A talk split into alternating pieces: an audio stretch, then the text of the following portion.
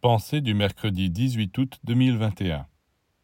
Chacun a son tempérament, et d'après sa nature, il aime ceci, il déteste cela. C'est normal.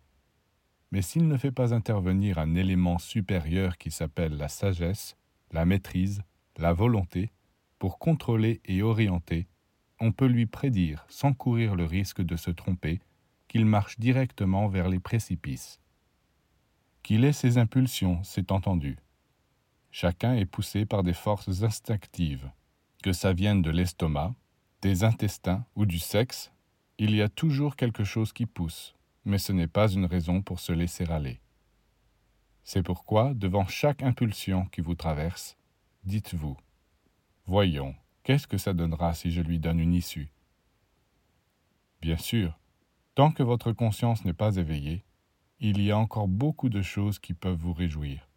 Seulement ces joies se transforment en souffrance, en amertume, en regret, tandis que les joies d'un homme sage, éclairé, restent de l'or pur. Il ne faut pas se priver de joie ni de plaisir, mais seulement connaître leur nature et les remplacer par des joies et des plaisirs meilleurs, plus purs, plus nobles, plus bénéfiques.